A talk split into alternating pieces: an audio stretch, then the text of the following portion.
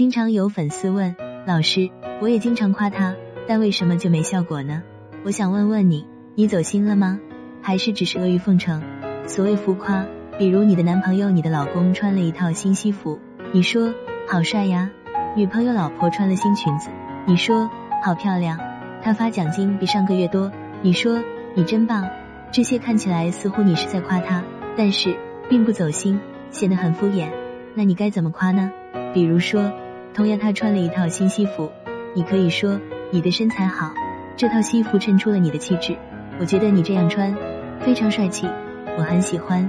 这样他就知道了，我女朋友、我老婆欣赏我这个人，她欣赏我的气质，她是爱我的，我很高兴。如果你仅仅只是说你好帅，他会认为你仅仅是在夸那套西装，不是在夸他这个人。所以如果你们刚认识时你说好帅好漂亮，他会觉得你是在夸他长得好看。他会高兴，但时间久了，还是那几个字，并不能起到增进感情的作用。